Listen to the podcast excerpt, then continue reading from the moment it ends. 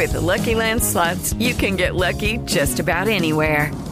This is your captain speaking. Uh, we've got clear runway and the weather's fine, but we're just going to circle up here a while and uh, get lucky. No, no, nothing like that. It's just these cash prizes add up quick. So I suggest you sit back, keep your tray table upright, and start getting lucky. Play for free at LuckyLandSlots.com. Are you feeling lucky? No purchase necessary. Void where prohibited by law. 18 plus terms and conditions apply. See website for details. Siete en punto, panorama informativo 88.9, información que sirve. Yo soy Alejandro Villalbazo en el Twitter, arroba Villalbazo. 13 es martes 28 de septiembre, Iñaki Manero de vacaciones. Adelante, Pepe Toño.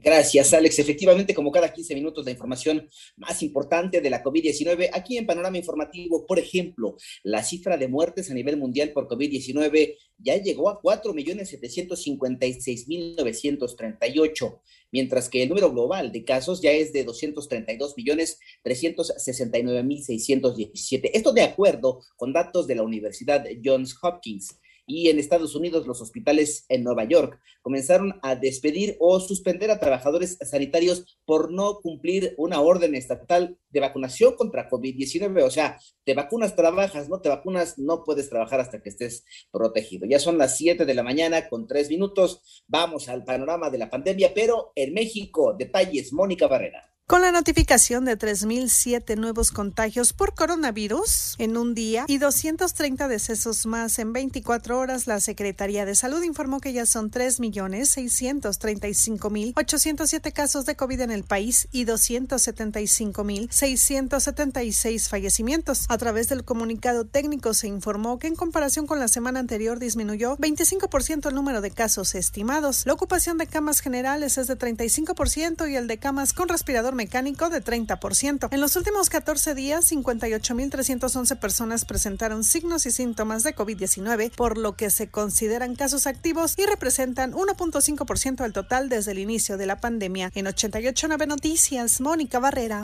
Gracias, Moni. Ya son las 7 de la mañana con cuatro minutos, con el fin de que puedan incorporarse lo más pronto posible a la vida laboral y el tribunal y tributaria también. Por cierto, el Ejecutivo Federal propone al Congreso de la Unión que a partir del año 2022 los jóvenes de 18 años de edad cuenten obligatoriamente con su registro federal de contribuyentes.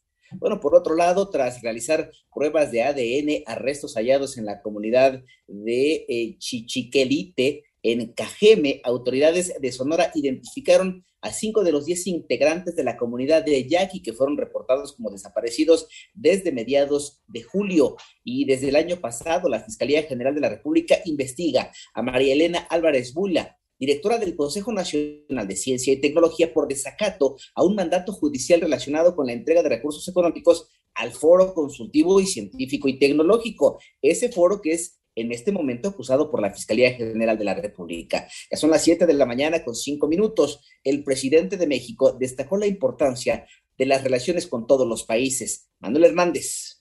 Es necesario entrar en el tiempo del perdón y respeto mutuo, pero no del olvido, aseguró el presidente de México al conmemorar los 200 años de la consumación de la independencia. Destacó la relación que se tienen con distintas naciones e incluso con la Iglesia Católica, ya que a través del Papa Francisco se ha pedido perdón por los errores del pasado. Aunque no olvidamos, sostenemos que es tiempo del perdón y del respeto mutuo.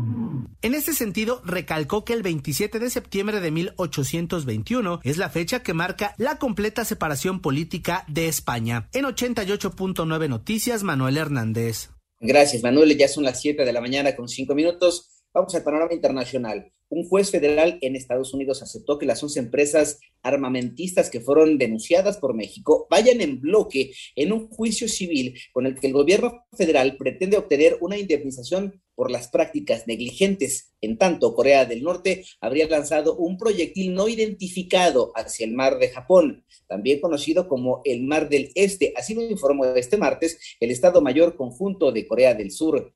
Y en Francia, un hombre lanzó un huevo contra el presidente Emmanuel Macron en los pasillos del Congreso Internacional para Profesionales de la Restauración y el Turismo, celebrando en Lyon. El joven, aún no identificado, fue retirado del evento por los guardias.